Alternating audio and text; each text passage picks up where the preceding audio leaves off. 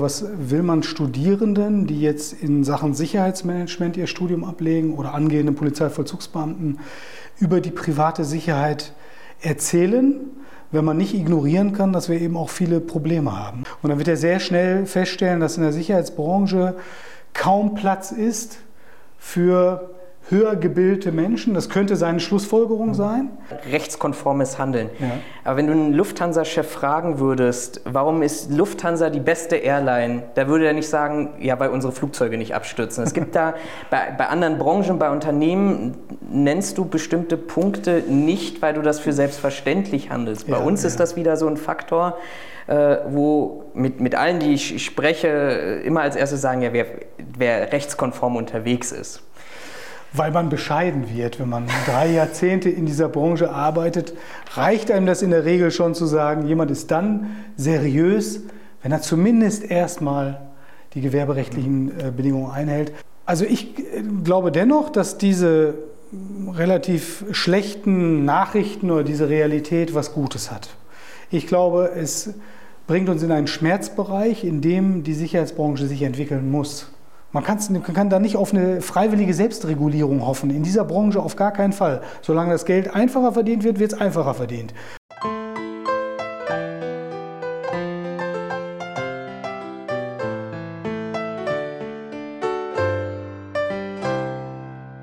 Die Sicherheitsphilosophen mit Florian und Raphael. Herzlich willkommen, neue Folge Die Sicherheitsphilosophen in unserem Werkstattgespräch. Ich habe einen neuen Gast. Wer bist du? Stell dich mal kurz vor. Ja, mein Name ist Kaidi Lumini. Hallo. Ja, ich äh, habe zu tun mit der privaten Sicherheit seit fast 30 Jahren, bin Geschäftsführer eines mittelständischen Sicherheitsunternehmens und mache nebenbei ganz vielen Sachen Ausbildung von Sicherheitspersonal, habe viele Bücher geschrieben zur Prüfungsvorbereitung, unter anderem auf die Sachkundeprüfung nach 34a der Gewerbeordnung, aber auch für Fachkräfte für Schutz und Sicherheit so einiges an Lernmaterialien mhm. entwickelt. Ja, man kennt mich auch über meinen YouTube-Kanal ein bisschen. Es gibt ein paar Videos Verlinke zur Verlinke ich euch übrigens an dieser Stelle. Dankeschön. Okay, genau. Und ja, seit 30 Jahren mache ich eigentlich nichts weiter, als wie meine Brötchen mit der privaten Sicherheit verdienen und mir darüber Gedanken machen, wie wir uns weiterentwickeln. Das ist ein gutes Stichwort, aber bevor wir darauf kommen und auch warum wir eigentlich heute hier zusammen sitzen. Ähm, magst du uns vielleicht kurz erzählen, wie du in die private Sicherheit gekommen bist? Ja, ich bin in die private Sicherheitsbranche gekommen. Im Grunde genommen gar nicht geplant. Also ich habe mit jungen Jahren eine Bundespolizeiausbildung begonnen, äh, die ich nicht zu Ende führen konnte, aus gesundheitlichen Gründen. Und wollte dann im Grunde genommen was ganz anderes machen, wollte mein Abitur machen und dann äh, hat mir aber jemand gesagt, Mensch, du warst doch bei der Bundespolizei, du kannst doch auch bei den schwarzen Sheriffs anfangen. So da hieß das damals. Und äh, ja, einige Monate später war ich dann plötzlich in der U-Bahn-Streife. In München. Und habe wirklich, nicht in München, München sondern in Bielefeld, da sahen wir aber ähnlich mhm. aus und habe wirklich in so einer schwarzen Kutte mit einem Sheriffstern, mit Springerstiefeln und äh, so wie man sich das klassisch vorstellt, da gab es noch keinen Paragraph 34a Gewerbeordnung, sondern da wurde wirklich jeder eingestellt für diese Aufgabe und bin dann in der U-Bahn meine ersten Jahre Streife gelaufen. Ja, so bin ich da reingerutscht und wollte das, wie viele meiner damaligen Weggefährten, nur vorübergehend machen. ist mir nicht gelungen. Aus Vorübergehen sind 30 Jahre geworden, ja. Ähm, kommen wir vielleicht, das ist ein, ein ganz guter Punkt, nochmal, kommen wir vielleicht nachher nochmal so zum, zum Abschluss, weil, wir, weil du dann der, der Erste auch in diesem Format bist, der wirklich auch mal so eine, eine Veränderungslinie, so ein Bild malen kann von bis. Ähm, starten wir aber mal, warum du heute hier bist. Du hast heute einen Gastvortrag gehalten an der HWR. Mhm. Ähm, im Modul vom Dr. Florian Flörsheimer. Wer unseren Kanal verfolgt, der kennt ihn auch schon aus diversen anderen Gesprächen. Ich habe versucht, das steht hier auf meinem Zettel hier, äh, Kurzzusammenfassung zu halten, aber du hast ja ein, ein, ein, Abriss gehalten rundum von Einstiegsqualifikationen über Probleme, Herausforderungen, das sieht man so ein bisschen hier bei uns jetzt im Hintergrund, über Marktmechanismen hin bis zur, zur Glaskugel. Was war vielleicht daraus die wichtigste Botschaft, die du heute den, den Studenten mitgeben wolltest? Ich glaube, da muss ich da beginnen, wo ich mir Gedanken gemacht habe darüber, was will man Studierenden, die jetzt in Sachen Sicherheitsmanagement ihr Studium ablegen oder angehenden Polizeivollzugsbeamten über die private Sicherheit erzählen, wenn man nicht ignorieren kann, dass wir eben auch viele Probleme haben. Also deswegen haben wir ja begonnen so ein bisschen mit Schlagzeilen aus Zeitungen. Deswegen habe ich ja heute auch den Tag begonnen damit äh, zu fragen, was erzählt uns jemand, der aus der privaten Sicherheit vielleicht niemanden kennt oder keine Berührungspunkte hat. Was erzählt er uns über Sicherheitsdienste? Welches Bild herrscht in den Köpfen der Menschen über unsere Sicherheitsdienstleistung? Weil ich denke, dort kann man beginnen, einfach mal nach Ursachen zu forschen und sich zu fragen, okay, welche Probleme haben wir vielleicht? Sind das Einzelfälle oder sind das systemische Probleme? Und wenn es systemische Probleme sind, dann muss man das System kennen. Und deswegen war eine meiner Herausforderungen heute, das gesamte System zu zeigen, also auch Zusammenhänge zu zeigen und zu sagen, es gibt keine äh, einfachen Antworten darauf, mhm. sondern es gibt viele Beteiligte, es gibt verschiedene Akteure, es gibt Spielregeln, die eben nicht nur eingehalten werden müssen, sondern die erstmal definiert werden müssen, die aber auch überwacht werden müssen. Wir haben ja ganz vieles berührt. Und ich denke, so die Kernbotschaft war wirklich, ähm, auch wenn man die vier Stunden hier war, dass man das jetzt nicht durchgehört hat. Es war vieles, was natürlich eher die Schattenseiten gezeigt hat, aber man muss der Realität ins Auge gucken. Aber ich glaube, dass wir eine Branche sind, die sich entwickelt und die sie entwickeln muss, äh, um der Verantwortung gerecht zu werden. Das ist ganz, ganz wichtig und die sich auch entwickeln kann, äh, wenn man äh, den Richtigen zuhört. Ich habe mir einen Punkt aufgeschrieben, weil das war so das erste Mal, wo ich heute ein bisschen erschrocken war. Nicht über deine Person und deinen Vortrag, sondern über die Reaktion. Du hattest gefragt, äh, wer möchte in einem Sicherheitsdienst arbeiten? Das war eine der ersten Fragen, glaube ich, heute gewesen. Und okay, es sind Hälfte Polizei, also wir haben 15 Studenten ungefähr, glaube ich, heute hier gehabt. Hälfte davon ist Polizeivollzugsdienst.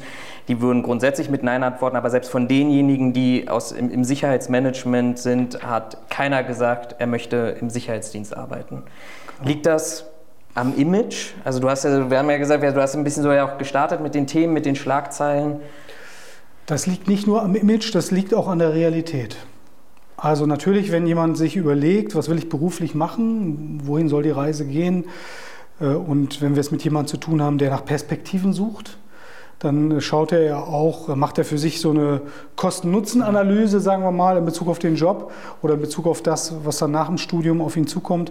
Und dann wird er sehr schnell feststellen, dass in der Sicherheitsbranche kaum Platz ist für höher gebildete Menschen. Das könnte seine Schlussfolgerung sein. Ich würde eine etwas andere Schlussfolgerung treffen, aber ich will mal mit dieser Bildungspyramide antworten. Wir haben ja diese Bildungspyramide und wenn man die so aufzeigt, dann sehen wir unten eben 90 Prozent. Wir können das ja mal machen, ja, wir haben ja die Flipchart. Genau, 90 Prozent des Personals. Da ist er. Wunderbar, genau.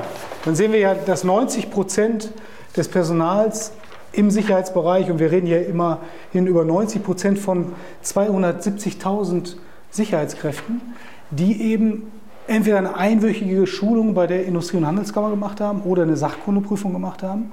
Und nur 10% sind darüber eben qualifiziert. Nur 10% aller Angestellten von Sicherheitsfirmen sind höher qualifiziert, haben eine Berufsprüfung. Und ich glaube, umso weiter wir hochgehen in der Pyramide, wenn wir Richtung mhm. Meister gehen, wenn wir Richtung Studienabgänger gehen, dann haben wir noch weniger. Dann merken wir, da ist wenig Platz. Auf der anderen Seite würde ich sagen, Genau das braucht aber die Sicherheitsbranche. Die Sicherheitsbranche braucht mehr gebildete Leute, muss der Bildung im Sicherheitsgewerbe einfach mehr Gewicht geben. Das heißt aber auch, das muss ein Impuls aus der Branche kommen. Wir haben heute, um nicht ganz vorzugreifen, da werden wir vielleicht später nochmal kommen, wir haben heute auch nochmal über Gesetzgebung gesprochen und ähm, Veränderungen. Aber so wie ich, wenn ich die jetzt richtig verstehe, wäre das jetzt so der erste intrinsische Impuls, selber zu sagen, wir brauchen, wir brauchen jetzt mal eine, eine Veränderung, es muss was passieren. Es muss was passieren. Ja, also und Bildung oder Ausbildung oder Qualifizierung von Sicherheitspersonal ist nur ein kleiner Baustein von dem, was passieren muss.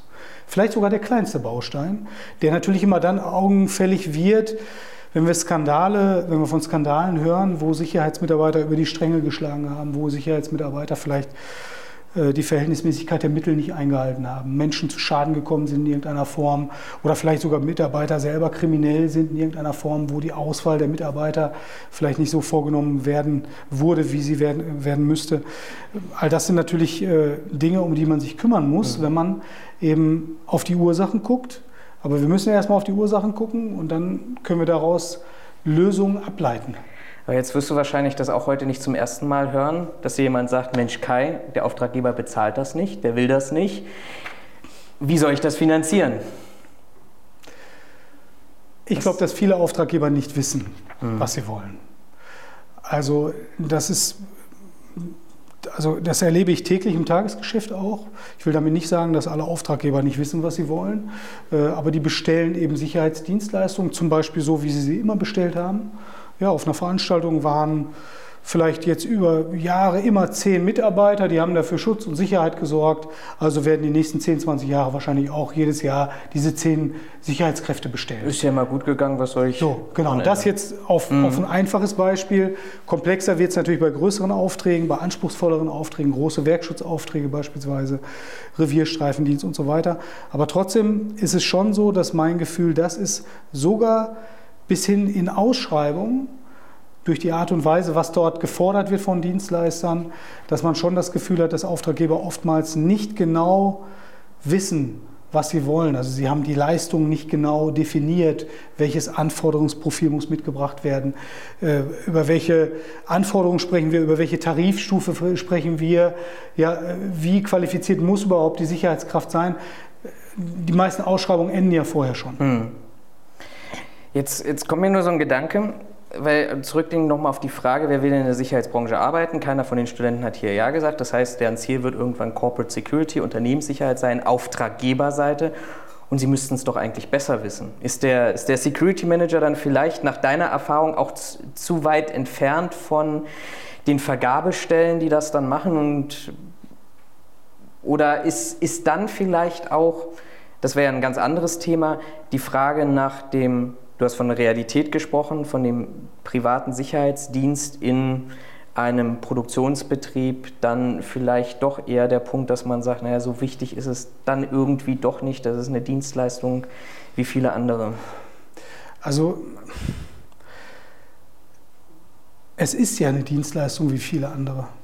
Wir dürfen ja nicht vergessen, wenn wir auf die Bildungspyramide gucken, dass wir auch weiterhin auch Sicherheitskräfte brauchen, die einfache Tätigkeiten mit einer möglichst einfachen Qualifizierung auch durchführen dürfen.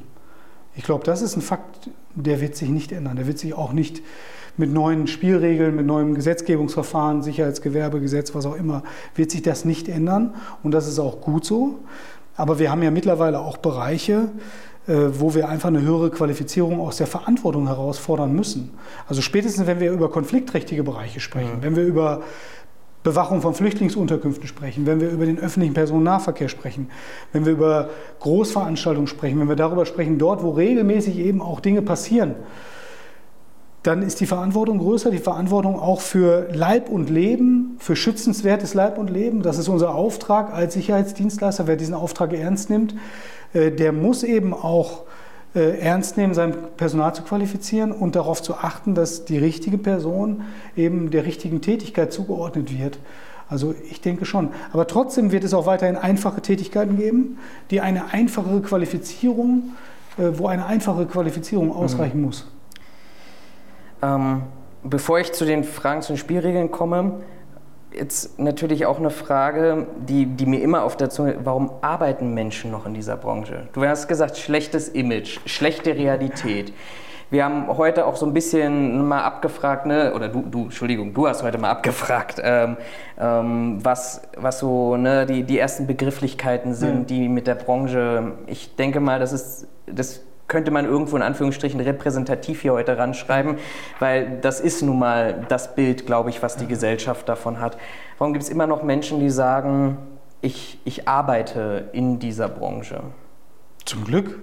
Zum Glück, ja. Also ich ziehe, ich ziehe den Hut so sehr davor, vor diesen Menschen, die unter diesen Arbeitsbedingungen und die sind natürlich auch nicht alle nur schlecht. Es gibt sicherlich auch im Bereich der Sicherheit ganz viele nicht messbare Vorteile des Jobs, also viele, viele Freiheiten, die man vielleicht genießt, auch im Sicherheitsdienst, die man vielleicht, wenn man im Handel arbeitet oder in der Industrie so nicht hat. Also man muss das natürlich vielleicht auch mit berücksichtigen. Grundsätzlich, wenn es um die sozialen Rahmenbedingungen geht, wenn es um die relativ schlechte tarifliche Bezahlung geht, äh, wenn es um die, um die Umstände geht, dass eben ja, äh, ich sag mal, Sicherheitskräfte wirklich auch die sozialen Rahmenbedingungen relativ äh, schlecht sind, dann äh, könnte man sich die Frage stellen. Ich bin aber sehr froh, dass wir immer wieder Leute finden, die unter diesen Rahmenbedingungen ihren Job hervorragend machen, zuverlässig machen. Das sind oftmals Überzeugungstäter in irgendeiner Form.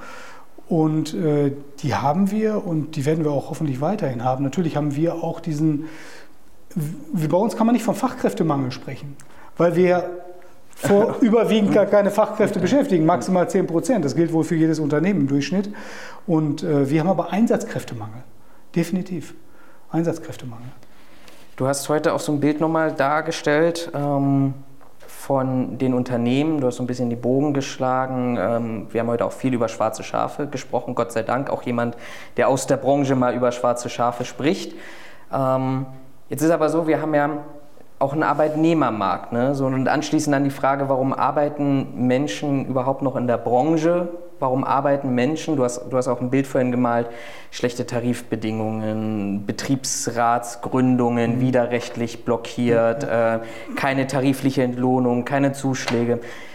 Warum, warum ja, setzt sich so jemand noch einem solchen Unternehmen aus, das so rechtswidrig unterwegs ist und sagt nicht, ich, ich, ich suche mir was anderes, sodass es zu, zu einem natürlichen, arbeitnehmergesteuerten Bereinigungseffekt käme, was vielleicht ein bisschen übertrieben dargestellt ist, aber ähm für mich sind die schwarzen Schafe weiterhin eine Ausnahme. Natürlich gibt es leider, und zwar wenn wir auf diese Rahmenbedingungen gucken, wenn wir auf die Spielregeln gucken, vor allen Dingen auf die staatlichen Hausaufgaben. Der Staat kommt meiner Meinung nach seinen Überwachungspflichten eben nicht nach, also auf jeder Ebene.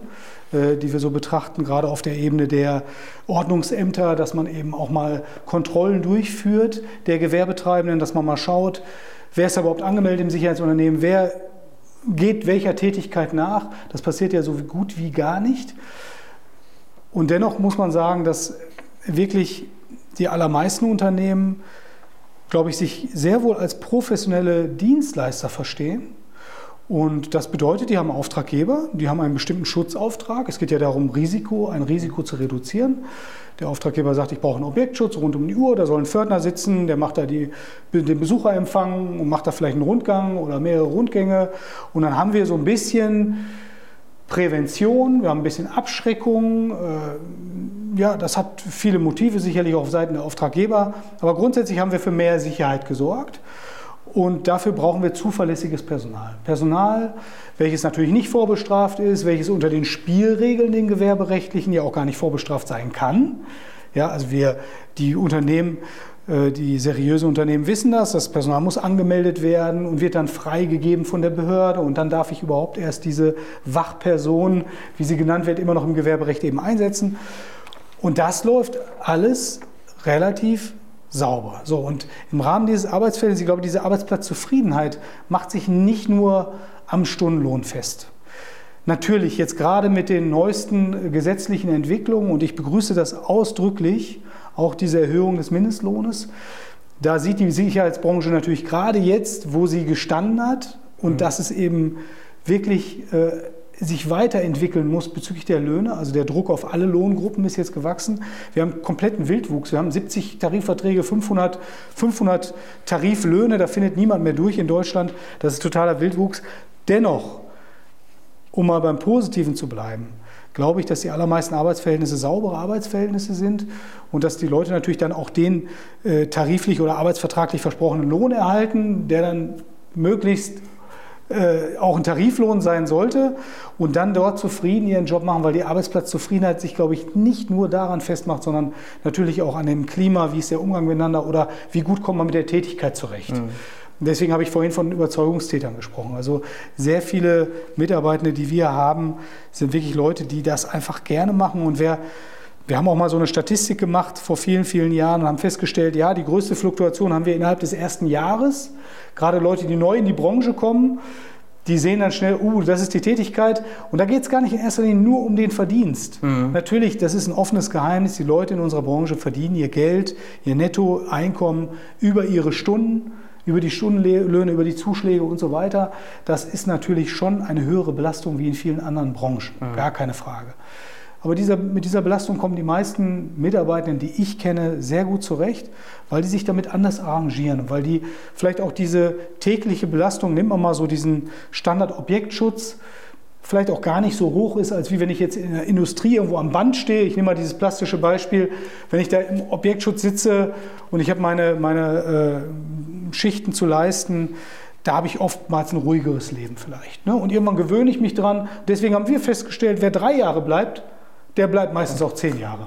Oder vielleicht auch für immer, wer weiß. Ne? Also, Jetzt hast du vorhin gesagt, selber das mal in, in den Mund genommen, professioneller Dienstleister. Mhm. Ähm, ich habe es zwar selber nicht gemacht, aber mit einem Partnerunternehmen aus meinem Netzwerk heraus haben wir mal die Wette gemacht, wenn wir irgendwann mal Zeit haben, wenn wir alle 6000 Sicherheitsunternehmen anschauen, die ne, dann vielleicht auch alle eine Homepage haben, würde jeder drauf schreiben, ich bin professioneller Sicherheitsdienstleister. Äh, ich habe letztes Jahr, äh, fällt mir da immer wieder ein, ein, ein Interview geführt nach, äh, mit einem Geschäftsführer eines Sicherheitsdienstleisters, wo es nach Hamburg zu ein paar unschönen Situationen gekommen ist der hat ähm, bei einigen Trinkspielen hervorgerufen, weil sie jedem neben zweiten Satz professioneller Dienstleister drin steht. Wir sagen alle, wir sind professionelle Dienstleister. Was macht denn einen professionellen Dienstleister, ein seriöses Unternehmen aus, wenn man da so einen Bogen schlagen könnte? Ich würde das ganz einfach definieren. Grundsätzlich, ein professionelles Sicherheitsunternehmen hält sich erstmal an Recht und Gesetz. Und da sind wir im Gewerberecht, da sind wir erstmal bei diesen gewerberechtlichen Spielregeln. Da fängt alles an. Also jemand, der sich daran nicht hält, ist für mich schon nicht professionell. Und wir wissen natürlich, wir haben gerade ganz kurz über schwarze Schafe gesprochen, man kann nur schätzen, wie viele es gibt und wir wissen, es gibt sie. Wir wissen auch, dass die Marktbedingungen ja geradezu eine Einladung auch für schwarze Schafe sind. Wir wissen auch, dass die Spielregeln selber ja eigentlich eine Einladung für schwarze Schafe sind, weil die Einstiegshürde für jemanden heute ein Sicherheitsunternehmen zu eröffnen natürlich sehr, sehr niedrig ist. Der Gesetzgeber hat ja nun mal nur die Sachkundeprüfung ähm, ja, als Hürde eingebaut und gesagt, wer die Sachkundeprüfung schafft, also auch jeder, der die Sachkundeprüfung mit Ach und Krach schafft, äh, kann eben Sicherheitsunternehmer werden. Und natürlich muss man da sagen, über die Spielregeln selber muss man nachdenken, zwingend, die müssen novelliert werden. Da ist ja äh, das Sicherheitsgewerbegesetz in vielerlei Münder und da kann man auch nur hoffen, dass da kluge Köpfe äh, sich zusammenstecken und dass die da wirklich was Neues entwickeln und dass sie dann eben über viele äh, neue Hürden nachdenken, auf jeden Fall. Aber zurück zur Frage, professionell bedeutet für mich einmal die Spielregeln und zum Zweiten natürlich, dass man in Bezug auf den Markt dem Auftraggeber in Bezug auf den Auftrag, den man erhält, also ich betitel das mal mit Schutz und Sicherheit. Wir werden ja bezahlt dafür, dass die Risiken des Auftraggebers reduziert werden. Durch personelle Sicherheitsdienste, also vielleicht auch manchmal durch technische, auf jeden Fall auch durch organisatorische Maßnahmen. So, und wenn, wir da, wenn uns das gut gelingt, dann können wir von Qualität sprechen. Und ich glaube, wem das gelingt, der ist eben professionell auch unterwegs. Stapeln wir da aber nicht zu niedrig? Also ich, ich verstehe deinen Ansatz total und es kommt immer, deshalb hoffentlich fühlst du dich nicht angegriffen, immer ja rechtskonformes Handeln. Ja. Aber wenn du einen Lufthansa-Chef fragen würdest, warum ist Lufthansa die beste Airline, da würde er nicht sagen, ja, weil unsere Flugzeuge nicht abstürzen. Es gibt da bei, bei anderen Branchen, bei Unternehmen nennst du bestimmte Punkte nicht, weil du das für selbstverständlich handelst. Bei ja, uns ja. ist das wieder so ein Faktor, äh, wo mit, mit allen, die ich spreche, immer als erstes sagen, ja, wer, wer rechtskonform unterwegs ist weil man bescheiden wird. Wenn man drei Jahrzehnte in dieser Branche arbeitet, reicht einem das in der Regel schon zu sagen, jemand ist dann seriös, wenn er zumindest erstmal die gewerberechtlichen äh, Bedingungen einhält, was ja ein bisschen verräterisch ist, weil das ja schon verrät, ja, es gibt schwarze Schafe und es gibt sie auch nicht im geringen Ausmaß, es gibt sie schon in sehr hohem Ausmaß. Und jeder, der in dieser Branche tätig ist, der nach links und rechts guckt, der weiß das auch, der weiß das auch vom Wettbewerb. Und dieser Wettbewerb ist eben hart. Ich habe ja heute den Studierenden hier auch so an diesem, an diesem Bild eines roten Ozeans, also ja. Wäre ich sowieso darauf gekommen, aber gerne, ja. Weil ich glaube, das erklärt ziemlich viel. Vielleicht kannst du den Roten Ozean glaub, einmal erklären. Hinten, genau. Ja, also das Bild eines roten Ozeans ist das, was ich hier benutzt habe. Das ist ein Modell aus dem strategischen Marketing. Es gibt rote Ozeane. Da spricht man von gesättigten Märkten, also Märkten, die viele Anbieter haben, wo es viel Wettbewerb gibt, harten Konkurrenzdruck äh, und wo eben dann genau das hier passiert. Wir haben Verdrängungswettbewerb, Qualität gegen Preis, wir haben einen Käufermarkt, es gibt zu viele Sicherheitsunternehmen. Ich kenne niemanden, der das Gegenteil behaupten würde. So, und Das ist natürlich auf der einen Seite gut für die Auftraggeber. Die können sagen, wir suchen uns das Beste raus und jetzt müssen wir anfangen, das Beste zu definieren. Dann wird schwierig. Aber klar ist, wir haben hier einen roten Ozean. Das Gegenstück ist der blaue Ozean, also der Markt, äh, der durch Innovation oder durch gewisse Spezialisierung ein Markt ist, in dem ich wenig Konkurrenz habe, wo ich auch Preise natürlich ganz anders auflegen kann. Und das kann ich hier nicht. Mhm. Und die allermeisten Sicherheitsunternehmen, 99 Prozent, befinden sich in diesem roten Ozean und äh, befinden sich eben in, diesem, in dieser Problematik, dass sie gucken müssen, diese Ausschreibung, je nach Preis, äh, Qualitätsgewichtung, will ich die jetzt gewinnen? Wie weit muss ich mit dem Preis runtergehen? Wie sehr tut es weh? Also das sind so Dinge, die ich täglich erlebe. Wo mir vorhin der Gedanke kam, war, dass du klar gesagt hast, auf der einen Seite, wir haben einen Käufermarkt, weil wir zu viele Sicherheitsdienstleister ja. haben. Gleichzeitig haben wir einen Arbeitnehmermarkt und zwischen Arbeitnehmer und Käufermarkt habe ich plötzlich einen, einen Angebotsgap irgendwo, weil ich ja Dienstleister habe, die dann eben das auch nicht anbieten können, weil ihnen vielleicht auch das Personal fehlt. Da hast du vorhin auch angesprochen. Ja, ne? ja. Also ich glaube dennoch, dass diese relativ schlechten Nachrichten oder diese Realität was Gutes hat. Ich glaube, es bringt uns in einen Schmerzbereich, in dem die Sicherheitsbranche sich entwickeln muss.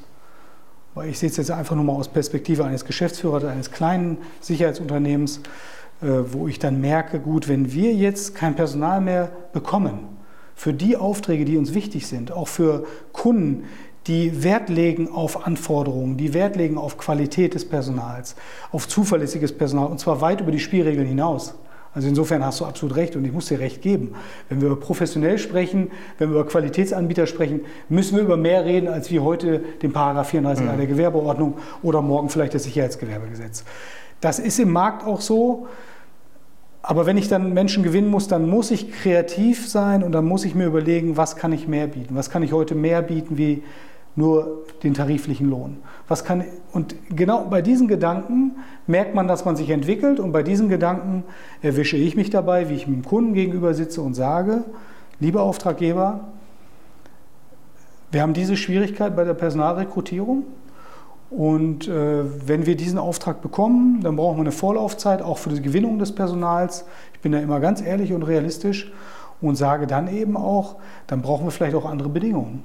Da müssen wir vielleicht auch äh, bei, der, bei dem Angebotspreis einfach einen anderen Preis aufrufen, weil wir lieber eine Tarifstufe höher gehen, weil wir darüber vielleicht auch eher das Personal gewinnen, was der Auftraggeber sich vorstellt.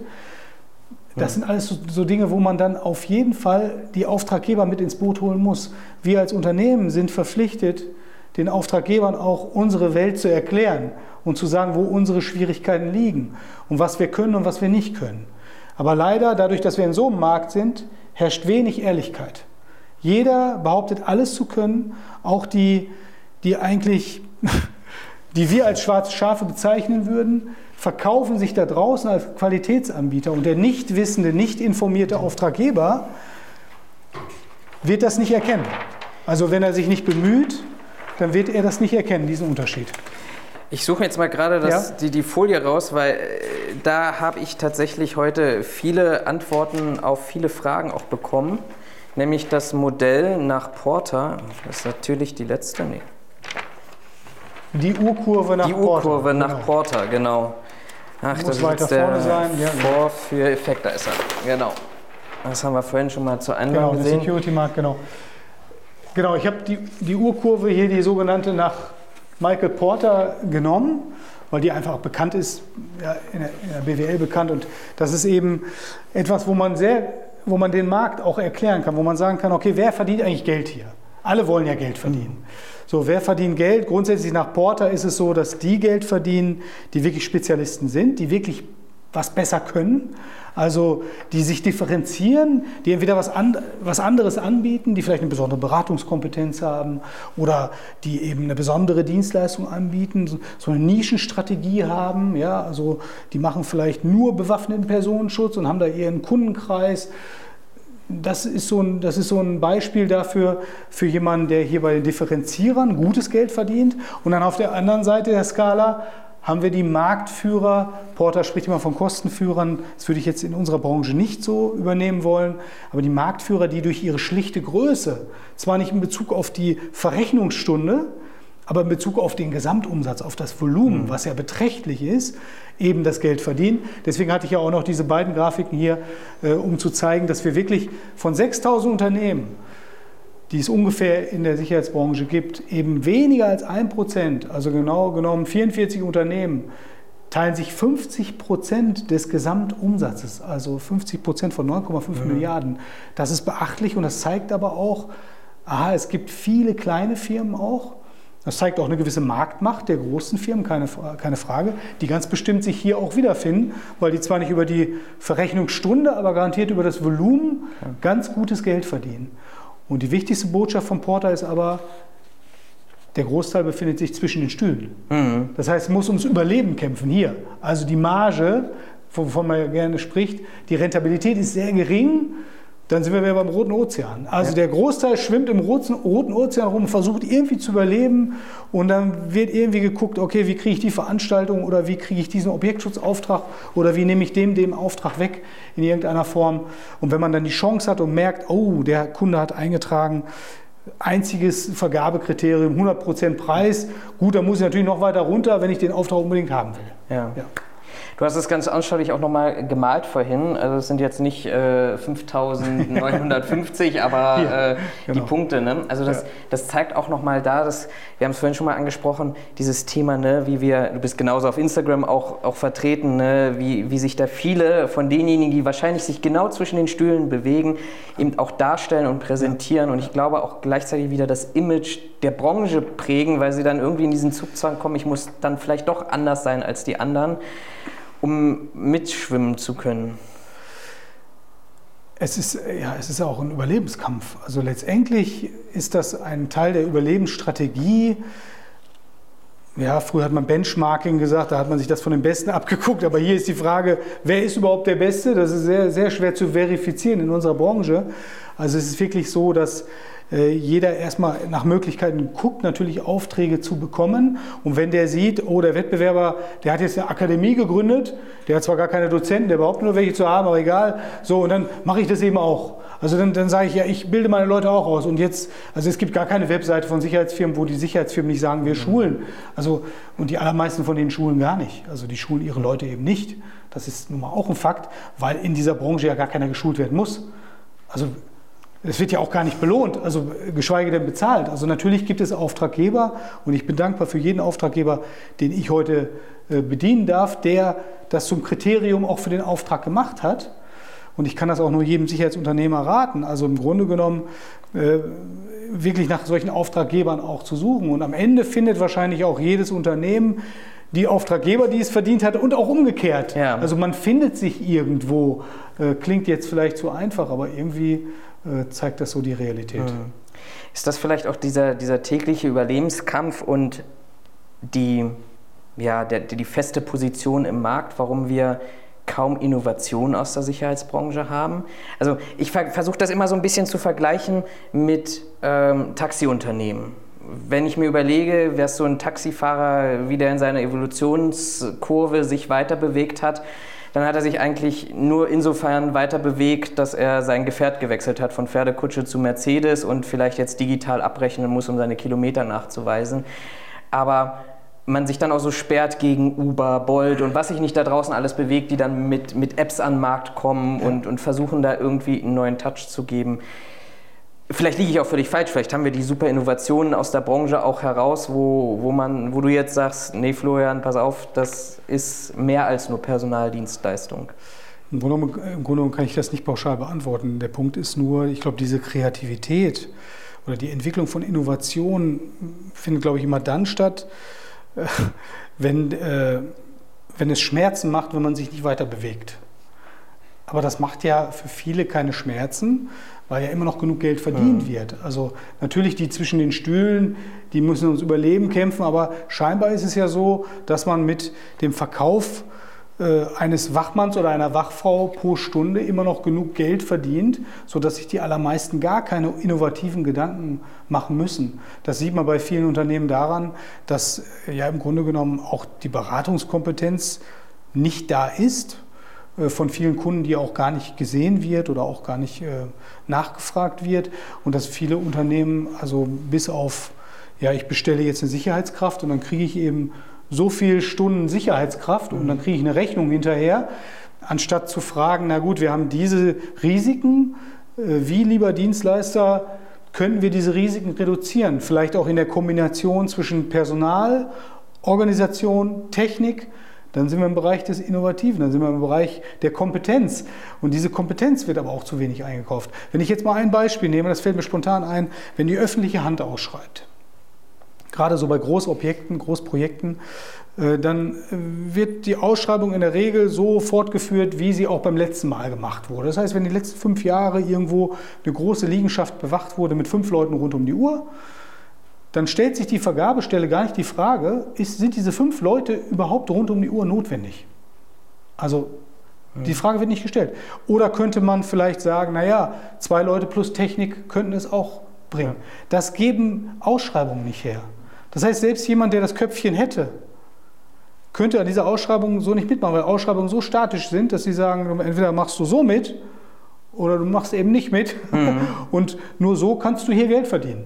Du kannst Geld verdienen, indem du das Volumen verkaufst der Sicherheitsleute pro Stunde. Das ist nur ein Beispiel, was mir gerade spontan einfällt. Aber grundsätzlich, äh, diese Innovation, ich glaube, dafür geht es dem Markt vielleicht zu gut, möglicherweise.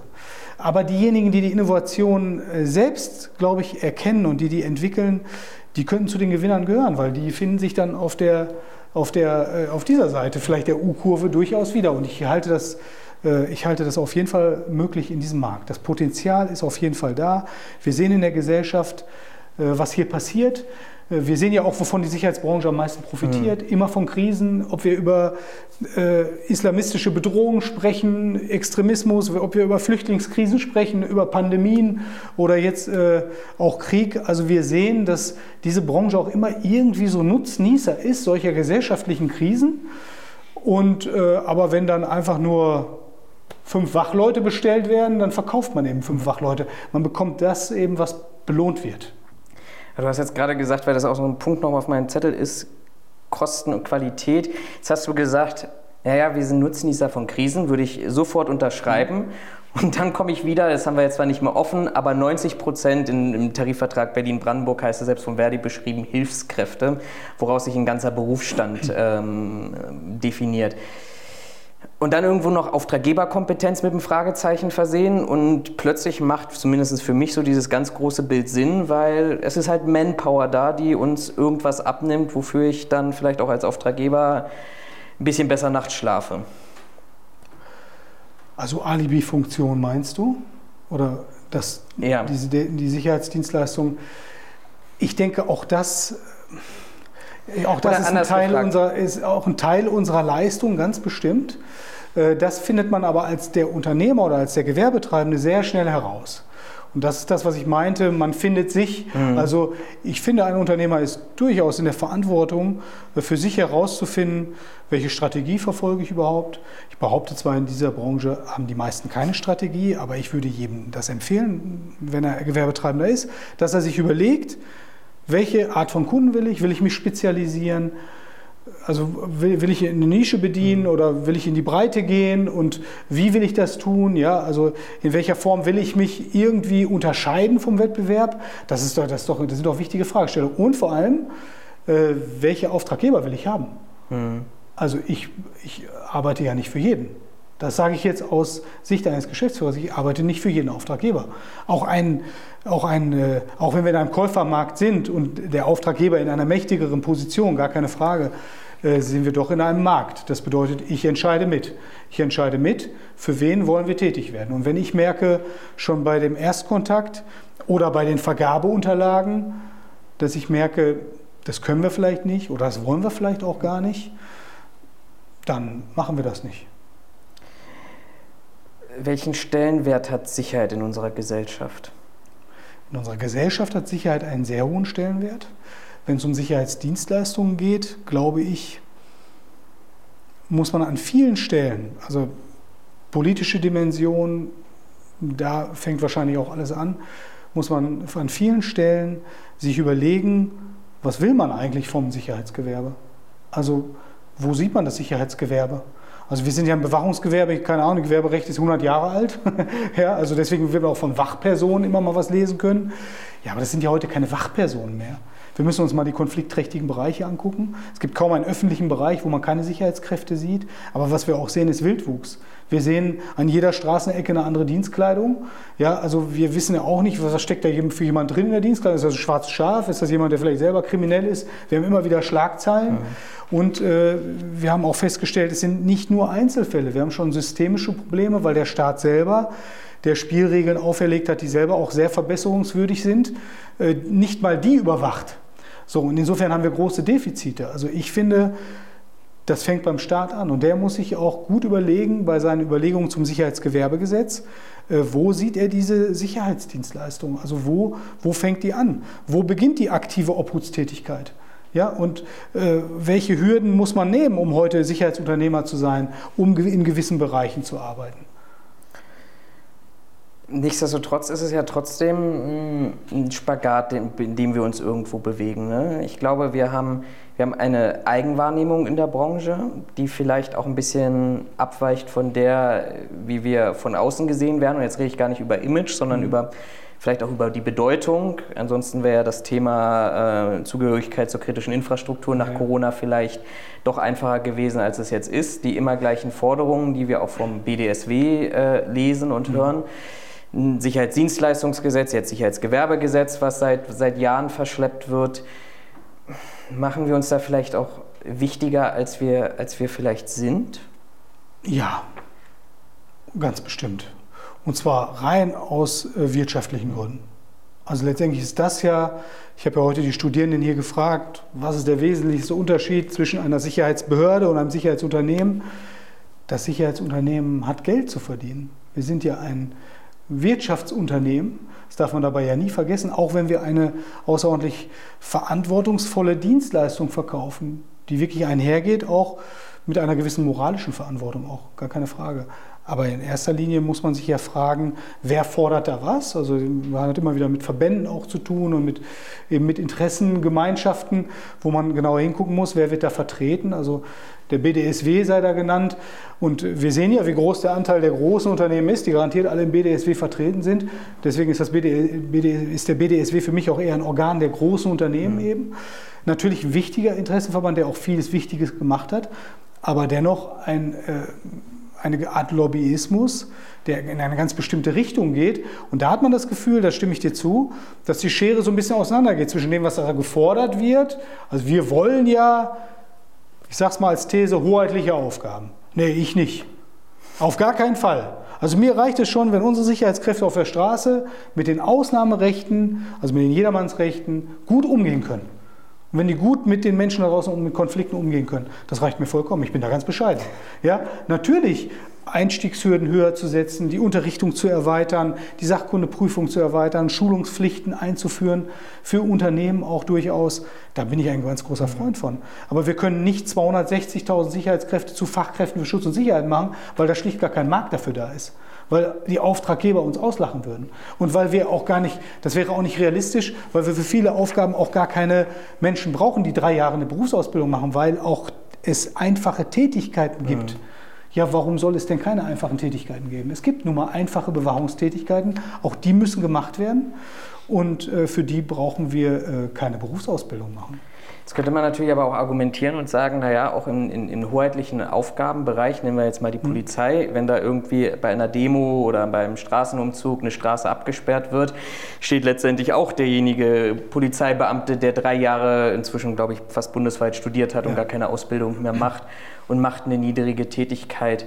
Ähm, ich kann doch, oder lass mich anders formulieren, wenn ich Käufer bin, kann ich doch am Ende des Tages nur das einkaufen, was entweder gesetzlich als Mindestanforderung definiert ist oder was der Markt hergeht, hergibt. So, ich, ich mach, wir, machen, wir übertreiben es jetzt mal und sagen, der Markt gibt nur noch Fachkräfte für Schutz und Sicherheit hin. Dann kann ich doch als, dann mache ich mir vielleicht als Käufer zweimal Gedanken darüber und sage, naja, brauche ich statt den fünf, die ich sonst immer gekauft habe, brauche ich nur noch zwei. Mhm. Ähm, sicherlich nicht aus der Perspektive, die bieten jetzt mehr Qualität, deshalb brauche ich weniger, sondern ja. sind dann, ne? aber vom, vom, vom, vom anderen Punkt, was ich immer so beobachte, so ein bisschen, und das kann ich auch von einer äußeren Perspektive äh, auch so, so kommentieren, am Ende argumentieren wir oder argumentiert die Branche immer damit, der, der, der, der Markt wird es nicht mehr kaufen. Hm, okay. So, aber es gibt, ne, wenn, ich, wenn ich morgens nur noch, nur noch iPhones auf dem Markt ja, gibt, ja, ja. wird sich keiner überlegen, ob er dann nicht zum, zum Sch äh, Schnurtelefon zurückgeht. Zumal das auch wenig reflektiert ist, weil wir sind ja der Markt. Also wir bestimmen ja den Markt tagtäglich. Letztendlich liegt es ja an mir, wenn ich äh, die Seite des Unternehmens vertrete in der Funktion, liegt es ja an mir, wie verkaufe ich diese Dienstleistung. Und natürlich stelle ich fest, dass es Auftraggeber gibt, die sagen, für mich macht das keinen Sinn. Also weil der Stundenverrechnungssatz einer Fachkraft um 50 Prozent höher liegt als der Stundenverrechnungssatz von jemandem, der die Sachkundeprüfung hat oder der die Unterrichtung hat. Und äh, das ist dann sehr wohl der Markt, weil ich mir dann überlegen muss, okay, dann würde ich den Auftraggeber nicht bekommen. Alles Weitere könnte man nur über Regulierung regeln. Ich bin ein großer Freund davon, dass die Berufsprüfungen sich endlich in einer novellierten ja, Gewerbeordnung dann nicht mehr, aber im Sicherheitsgewerbegesetz wiederfinden. Äh, aber ich denke dann eher in Bezug auf spezielle Tätigkeiten oder in Bezug auf spezielle Verantwortung halte ich auch für total sinnvoll. Ich halte überhaupt die gesamte Klassifizierung unserer Dienstleistung, eine Neuklassifizierung für total sinnvoll, zu sagen, welche Tätigkeiten haben wir da.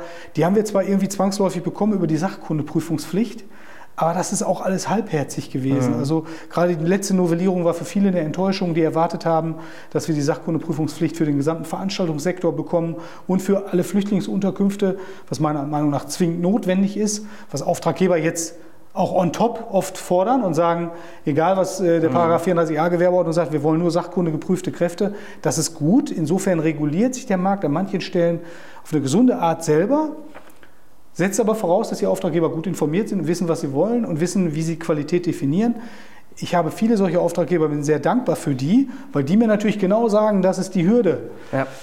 Bei denen, die das nicht tun, äh, besteht immer die Gefahr, dass sie einem gegenüber sitzen, der natürlich da sich gut verkauft. Ja, also außen hui, innen fui, also sich gut verkauft und dann am Ende ganz andere Sachen macht. Mhm. Also quasi Fachkräfte verkauft und dann sitzen da Leute, die maximal eine Unterrichtung haben kann man froh sein, wenn überhaupt ein Bewacherregister angemeldet sind. Also das ist eben auch unser Markt. Unser Markt ist sehr, sehr vielseitig und sehr, sehr äh, breit. Bevor wir zu den Spielregeln kommen, du hast es auch gerade noch mal so ein bisschen angedeutet. Ähm, mein Vortrag letzte Woche war Auftraggeberverantwortung. Ich will jetzt nicht Haftung sagen, rechtlich belastet, aber Auftraggeberverantwortung. Wenn ich ja. mir die Beispiele, die du hier von den Schlagzeilen auch mitgebracht hast, nehme, du hast vorhin selber gesagt, niedrigster Preis oder Dumpingpreis hat immer äh, mit einer sehr hohen Wahrscheinlichkeit die Einkalkulation von Betrug, Leistungsbetrug oder anderem. Bevor ich mehr oder härtere Gesetze brauche, müsste ich mich nicht erstmal als Auftraggeber auch dafür interessieren, was ich da einkaufe, wie das umgesetzt wird, meine Kontrollverantwortung einnehmen. Unbedingt. Also wir haben ja festgestellt, darf ich mal die Flipchart? Ja, ja, klar. Äh, ich habe ja versucht hier hätte ich ein bisschen sauberer und schöner machen können, aber ich habe ja versucht, über dieses äh, Bild so ein bisschen ähm, so die Zusammenhänge äh, darzustellen, dass wir auf der einen Seite die Spielregeln haben, die es ja heute schon gibt, die sich hoffentlich dann irgendwann in ein Sicherheitsgewerbegesetz äh, irgendwie neu, neu finden, neu definieren. Dann haben wir die private Sicherheitsbranche mit den Unternehmen, den Auftraggebern als Markt. Dann haben wir den Staat mit seinen Verantwortungen für die Spielregeln, aber auch für die Überwachung der Spielregeln. Und dann haben wir natürlich den Faktor Mensch, also das Personal, was letztendlich natürlich auch hier eine Rolle spielt, weil der Unternehmer die Verantwortung dafür hat, wen setzt er da wo ein, mit welcher Qualifikation. Und wenn wir uns das alles so angucken, dann muss man sagen, dann sind die Lösungsansätze oder die Prävention solcher Vorfälle, die meiner Meinung nach systemische Probleme sind, die müssen wir in jeder dieser Dimensionen suchen. Wir müssen einmal nach den staatlichen Hausaufgaben fragen, also mehr Überwachung, ganz, ganz, ganz klare Frage. Und wenn wir dann aber Richtung Auftraggeber gehen, das war ja deine Frage jetzt, äh, dann, ich weiß nicht, ob das mit der Haftung so realistisch ist. Das würde ich mir natürlich wünschen, dass auch dort, wo Verantwortung übernommen, äh, wo Verantwortung übernommen werden müsste, also wo man eine Entscheidung trifft, so möchte ich es formulieren, dass man dort auch Verantwortung für die Entscheidung übernimmt. Das würde ich mir wünschen, habe ich es aber noch nie erlebt. Weil man dann natürlich sagt, Moment, wir wundern uns jetzt darüber, dass kriminelle Netzwerke Flüchtlinge bewachen. Ja, weil man hat ja alles unterschrieben, alle Formalitäten unterschrieben. Und heute habe ich ja provokant auch die Studierenden hier gefragt, was glaubt ihr, würden schwarze Schafe, so will ich die mal titulieren, würden die denn sich davon abschrecken lassen, von einem Formular, wo drauf steht, ja, ich halte mich an einen Tarifvertrag und dennoch nicht jemanden schwarz beschäftigen oder sich dennoch nicht an die Spielregeln halten. Und da kommen wir alle zu der gleichen Antwort. Natürlich nicht. Mhm. So, und der Auftraggeber muss sich der Verantwortung bewusster werden, und zwar in Bezug auf, dass es ihn am Ende teurer zu stehen kommen kann, wenn er hier nur über den Preis sich einen Dienstleister sucht.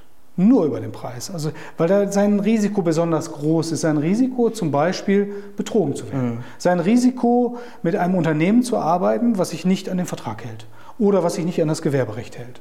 Dieses Risiko ist dann eben größer. Das muss er hinzurechnen.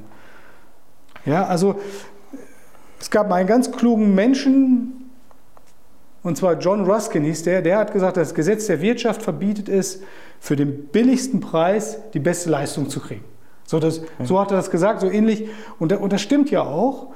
Es gibt ein paar Ausnahmen, muss man sagen. Deswegen ist dieses Qualität Gegenpreis, diese Formel kann man so auch nicht. Das ist zu einfach gegriffen. Ich glaube, ein Auftraggeber tut sich den größten Gefallen, wenn er natürlich immer den Qualität, die, die Qualität in Verhältnis zum Preis setzt, auf jeden Fall, weil er will ja die bestmögliche Leistung für den wirtschaftlichsten Preis. Das ist absolut legitim. Mhm. Das muss er auch. Er muss ja vergleichen. Und er kennt die Unternehmen nicht, er kennt das Gewerbe nicht. Er muss vergleichen, er muss gewisse formelle Kriterien einbauen und so weiter. Er muss das vergleichbar machen, damit er am Ende auch sachlich begründet sagen kann, wir haben uns für dieses Unternehmen entschieden, weil. So, weil der hat uns von, von den Qualitätsfaktoren überzeugt. Qualitätspreisgewichtung war vielleicht 60-40 oder 50-50 und dann gibt es so Punkteverfahren, da gibt es ja ganz viele auch gute Modelle an Ausschreibungsverfahren, wo das gut funktioniert. Äh, klappt aber nur dann, wenn ein Auftraggeber auch wirklich Qualität will. Sonst geht das nicht auf. Mhm. Wenn ein Auftraggeber sagt, äh, wir wollen einen Bewacher, wir wollen einfach, äh, dass es weitergeht, also diese Liegenschaft muss irgendwie bewacht werden und das hat die letzten fünf Jahre drei Millionen gekostet und das darf die nächsten fünf Jahre auch nicht viel teurer werden, weil da gibt es irgendwie ein Budget und dann wird eine Vergabestelle mit beauftragt, dann wird das einfach ganz knallhart bürokratisch abgearbeitet und dann fragt man auch nicht und dann wundert man sich hinterher, dass da vielleicht jemand an den Auftrag gekommen ist, wo man sagt, naja, eine einfache Recherche hätte geholfen zu sagen, naja, der hatte vielleicht schon eine Gewerbeuntersagung oder, oder ja, der durfte vielleicht gar kein Gewerbe mehr betreiben oder, oder, oder. Mhm. Liegt es vielleicht auch daran, dass der Staat im Gegensatz zu seinem anderen Handeln hier gleichzeitig als derjenige auftritt, der die Gesetze für den eigenen Einkauf einer Dienstleistung macht, die er vielleicht auch parallel auch noch gleichzeitig kontrollieren soll? Ich glaube, dass man das nicht mit pauschal Ja beantworten kann, weil es gibt nicht den Staat. Mhm. Es ist eine Vielzahl an Behörden. Äh, die da beteiligt sind, Kommunen, Städte, Gemeinde und alle, die da eben mit eine Rolle spielen. Ich habe davon durchaus auch schon mal gehört, dass der Auftraggeber quasi in Union auch Aufsichtsbehörde war. Ich finde an der Stelle äh, beißt es sich wirklich. Also da, da wird es auch wirklich, äh, da erreicht es in Dimensionen, die alarmierend ist. Aber in den meisten Fällen, glaube ich, ist das nicht so, äh, weil einfach schlichtweg auch nicht proaktiv kontrolliert wird. Ich finde, das ist eine der wichtigsten staatlichen Hausaufgaben, dass nicht nur Spielregeln neu aufgelegt werden, sondern vielleicht ist das ja auch eine Chance für diese neuen Spielregeln, also für das Sicherheitsgewerbegesetz zu sagen, okay, wir verpflichten uns auch selbst darin mhm. zu sagen, wer ist überhaupt hier äh, zuständige Behörde und wie wird überhaupt geprüft und wie wird kontrolliert, äh, weil da muss ich sagen, da, da wird nicht kontrolliert. Also das Wenn du dir was wünschen würdest fürs neue Sicherheitsgewerbegesetz, nennen wir es jetzt mal in der aktuellen Arbeitsfassung, was müsste, müsste für dich drinstehen? Da müssen mehrere Dinge drinstehen. Also ich würde sagen, erstmal eine klare Definition in Bezug auf, wann bewacht jemand etwas. Jetzt könnte man fast glauben, das haben wir heute schon, aber es gibt ja so, so Reizthemen wie den Veranstaltungsordnungsdienst, wo äh, viele Kräfte behaupten, ja, so ein Ordner, der ist noch keine Sicherheitskraft. Äh, da bin ich einer ganz anderen Meinung. Aber wir hatten die Diskussion auch in der Pandemie, als vor den Lebensmittelmärkten dann eben äh, Wachpersonen standen und man dann gesagt hat, ach, die brauchen eigentlich nichts, ich sag's mal so salopp ein bisschen. Und äh, da gehe ich eben einfach nicht mit. Also solche Tendenzen der Aufweichung darf es nicht geben. Ich finde, es muss eine klarere Definition geben, zu sagen, das sind definitiv Sicherheitskräfte. Vielleicht auch keine Bewacher mehr. Vielleicht kommen wir davon ja auch mal weg. Also es sind Sicherheitskräfte und die sorgen da eben für Schutz und Sicherheit. Und insofern unterliegen die dann eben dem Sicherheitsgewerbegesetz. Und zwar eventuell auch unabhängig davon, ob sie in einem Sicherheitsunternehmen arbeiten oder ob sie das vielleicht für eine Branche tun. Ja, wir haben immer diese Beispiele, die Diskothekentürsteher, die in der Diskothek mhm. angestellt sind, deswegen keine Sachkundeprüfung brauchen. Das heißt, die brauchen nicht wissen, was Notwehr ist oder ne, wo eine Straftat anfängt und wo sie aufhört. Oder die äh, werkseigenen Pförtner. Es gibt ja viele solche Beispiele auch. Äh, ich denke, man muss diese Tätigkeit klar definieren. Da muss man die Einstiegshürden hochsetzen und man muss gleichzeitig äh, sich überlegen, äh, was müssen Sicherheitskräfte heute mitbringen? Also reicht uns diese einwöchige Unterrichtung aus oder muss man die ausweiten? Äh, inwiefern muss man die Sachkundeprüfung vielleicht auch mit einer gewissen, mit einer gewissen Ausbildungsdauer verbinden? Das würde ich auch sehr begrüßen, dass man eben nicht nur sagt, ja, jeder kann sich irgendwie vorbereiten. Das ist ja heute so, sondern die müssen auch irgendwo auch von Profis geschult werden. Also es muss schon so sein, dass denen auch was beigebracht wird, dass man sich das nicht irgendwie alles selber beibringen kann, bevor man auf einmal in konfliktträchtigen Bereichen unterwegs ist. Ich finde, diese Zugangsvoraussetzungen müssen hochgesetzt werden. Man muss auch die Berufsprüfung irgendwo wiederfinden. Mhm. Ja, also nicht bei den einfachen Tätigkeiten, aber irgendwo muss man sie wiederfinden, dass man sagt, bestimmte Tätigkeiten, äh, da sollte man durchaus eine Berufsprüfung abgelegt haben, auf jeden Fall. Und äh, ja, insgesamt Sicherheitsgewerbegesetz würde ich mir wünschen, dass man dann eben auch sagt, okay, äh, die diese ganze Diskussion um die Abgrenzung zu den hoheitlichen Aufgaben, dass man hier eine klare Definition findet, was sind Sicherheitsdienstleistungen und was sind sie nicht. Und die hoheitlichen Aufgaben gehören für mich nicht da rein. Ja. Also die gehören für mich nicht da rein, sondern wir müssen erstmal uns finden, und zwar in dem, was wir heute tun. Wir tun das ja, das gibt der Markt ja her. Also natürlich wird es immer wieder neue Nischen irgendwo geben, aber die sind im Promillebereich. Also ich muss sagen, wenn ich so die drei Jahrzehnte zurückgucke, ich habe vor nicht allzu langer Zeit ein Interview geführt mit, dem, mit einem Journalisten, der mir auch in den Mund legen wollte, der gesagt hat, ja, heute machen ja die Sicherheitsunternehmen ganz andere Sachen. Also so hat er mir das beispielhaft erklärt. Und dann habe ich zurückgedacht und habe gedacht, also ich war schon Mitte der 90er Jahre, war ich mit Waffe unterwegs für ein Sicherheitsunternehmen, haben da irgendwelche Personen begleitet. Da war das Waffenrecht auch noch nicht so verschärft wie heute. Und äh, da hatten wir die meisten der Tätigkeitsfelder, die wir heute haben, hatten wir damals auch. Heute zum Glück unter anderen Bedingungen, aber ich denke, da kann man auf jeden Fall die Hürde noch mal wesentlich höher setzen. Und man muss dieses Gewerbe, man darf diese Chance nicht vertun. Also wenn das nur so eine, ein Aufwärmen des Paragraph 34a ist, dann hat man eine Chance vertan. Was hältst du von der Forderung, jetzt auch mal als dich als Trainer, als Dozenten gefragt, Abschaffung der Monopolstellung der IHK, was ja der BDSW in seinem Eckpunktepapier auch für das Sicherheitsgewerbegesetz fordert? Nichts. Ich halte davon gar nichts. Weil wir ja in einem roten Ozean uns befinden. Und wenn wir sagen, die Akademien, natürlich, da gibt es natürlich Verbände, die haben ihre eigenen Interessen, dann sagen diese Verbände zufälligerweise, ja, aber die guten Akademien sind ja nur die, die von uns ein Zertifikat haben. Ja, da kann man doch nicht erwarten, ernsthaft, dass der Gesetzgeber da mitgeht und sagt, ja gut, dann, erwar dann, erwarten wir auch, also nur die, die von diesem Verband ein Zertifikat haben, das sind dann die guten Akademien, alle anderen sind die schlechten. Und wenn man den Markt komplett öffnet, der Akademien und sagt, jeder kann selber ausbilden, äh, dann wäre das ungefähr so, als wenn man sagen würde, ja, jede Sicherheitskraft kann ihre Sachkundeprüfung vom eigenen Chef ablegen. Ja, dann haben wir natürlich morgen 260.000 sachkundegeprüfte Sicherheitskräfte. Wird keiner mehr durchfallen.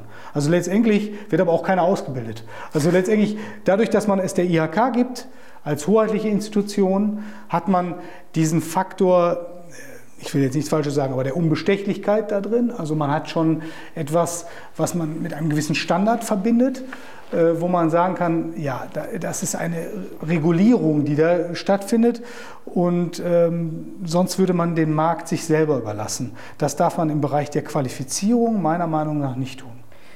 Kritiker würden dir jetzt widersprechen und sagen, die Situation haben wir heute schon weil in jedem Prüfungsausschuss eigentlich entweder die Akademieleiter, die Dozenten, Sicherheitsunternehmer drin sitzen, die dann man munkelt so, eben auch ihre Leute eben an die entsprechenden IHK schicken, wo okay. sie selber drin sitzen. Wäre das eine andere Situation? Erstmal kann ich das gar nicht bestätigen. Also ich bin ja seit dem ersten Tag der Sachkundeprüfung auch Prüfer und kann das gar nicht bestätigen. Ich habe aber nur den Horizont der IHK, für die ich tätig bin und kann sagen, da gucken die Sachbearbeiter der Industrie- und Handelskammern sehr gut drauf, dass man zum Beispiel eine gute Mischung hat. Also äh, dass aus einem Unternehmen ein Ausschuss, das geht nicht. Mhm. Also das, das darf es auch gar nicht geben. Ich sage jetzt auch mal hier in der Kamera, das darf es in gar keiner Industrie- und Handelskammer ja. geben. Da, wo es das heute gibt, da sollte vielleicht der Chef von dem Sachbearbeiter mal nachdenken, ob da vielleicht irgendwas falsch läuft. Und ähm, wir haben zum Beispiel, nur als äh, kleines Beispiel aus der Perspektive eines Prüfers, wir haben sehr früh gesagt, wir als Prüfer wollen gar nicht wissen, woher Prüflinge kommen. Mhm. Zum Beispiel, weil im Prüfungsausschuss natürlich auch Unternehmer gesessen haben. Die sind mittlerweile fast, also es, wir haben nur noch einen geringen Anteil an Unternehmern, der Anteil der Dozenten oder auch, äh, auch Polizeibeamte, ehemalige Polizeibeamte also ist umso größer geworden. Das ist eine bunte Mischung, aber da überwacht man sich eigentlich gegenseitig, dass das so nicht passieren kann, zumindest aus meiner Perspektive in den Ausschüssen, wo ich sitze. Deswegen würde ich sagen, nein, da hat man die IHK ja als Aufsicht sozusagen äh, wirklich oben drüber und das ist auch das, was Sicherheit gibt. Mhm. Wenn man das den Akademien überlassen würde, äh, würde es die Sicherheit nicht geben. Kai, wenn du jetzt die letzten 30 Jahre zurückblickst, was war der beste oder wichtigste Schritt in der Entwicklung der Sicherheitsbranche von deinem Start bis heute? Also ich würde sagen, definitiv die Einführung der Sachkundeprüfung. Und die Einführung der Sachkundeprüfung beweist ja auch, weil ich kann mich damals erinnern, wie ein, ein Sturm der Entrüstung durch diese Branche ging, wo dann natürlich viele sich gesorgt haben und gesagt haben, jetzt müssen wir auf einmal irgendwie Leute schulen, weil natürlich auch damals das Schulen des Personals nicht zu den Stärken dieses Gewerbes gehörte, genau wie heute, auch wenn auf Webseiten was anderes behauptet wird. Aber das war damals äh, auch so. Und da hat man gesagt, das geht nicht, das klappt nicht und dann müssen die Prüfungen ablegen und so weiter. Und da hat man aber gesehen, wenn der, wenn der Staat natürlich etwas reguliert und wenn es heißt, du musst, weil sonst Bußgeld oder vielleicht Schlimmeres, äh, dann bewegt sich auch was. Aber vorher bewegt sich nichts. Man, man kann da nicht auf eine freiwillige Selbstregulierung hoffen. In dieser Branche auf gar keinen Fall. Solange das Geld einfacher verdient wird, wird es einfacher verdient. Also hier müssen wir sagen, wenn wir höhere Qualifikation wollen oder wenn wir die Dinge ausweiten wollen, wie das, was ich auch für einen der wichtigsten Elemente halte, wenn wir auf den Faktor Mensch gucken, auf den Faktor Qualifizierung, das darf man nicht überbewerten, aber wenn wir auf diesen Faktor gucken, dann muss ich sagen, diese regelmäßige Schulungspflicht, das würde ich mir wünschen, dass es in dieses neue Sicherheitsgewerbegesetz kommt. Aber wenn ich zurückgucke, muss ich sagen, 2002, 2003, als die Sachkundeprüfung eingeführt wurde, war das erste Mal zu spüren, aha, jetzt braucht ein Großteil des Personals, zumindest die, die in konfliktträchtigen Bereichen arbeiten. Ja, das waren ja damals nur die Türsteher, die sogenannten, und die Ladendetektive, die Doormen äh, und Citystreifen, also die Kontrollgänge öffentlichen Raum gemacht haben. Aber das hat man schon gespürt. Da hat man schon gemerkt, ah, jetzt, die müssen sich damit beschäftigen. Auch in den Unternehmen ist was passiert. Die haben gemerkt, Mensch, es wäre doch gut, wenn wir die Leute selber vorbereiten. Also hatte man im Unternehmen einen Einsatzleiter, der war vielleicht sowieso rechtlich ganz fundiert. Da hat man gesagt, Mensch, mach du mal hier, schul du mal die Leute und bring dir mal Notwehr bei und so. Und alles, was in diese Richtung geht, ist gut. Mhm. Weil ich habe ja täglich mit Sicherheitskräften zu tun und es ist gut, den Leuten zu sagen, was dürft ihr, was dürft ihr nicht, wie habt ihr euren Job gut zu machen, ohne euch selber zu gefährden, ohne andere zu gefährden, um diesem Schutzauftrag gerecht zu werden. Ja, und das ist eben das, wo ich sage, ja, 2002, 2003. Die Novellierung damals des Paragraph 400 Ja. Vielen Dank für das Gespräch, vielen Dank für deine Zeit. Gerne. Dankeschön. Euch vielen Dank fürs Zugucken. Schaut mal, ich habe es verlinkt in den Show Notes bei Kai vorbei, Instagram, YouTube-Kanal. Genau. Hinterlasst herzlich willkommen. Dort ein Like, ein Abo, wie bei uns auch. Und dann hören wir uns demnächst wieder. Bis dahin, macht's gut. Ciao. Alles Gute. Tschüss.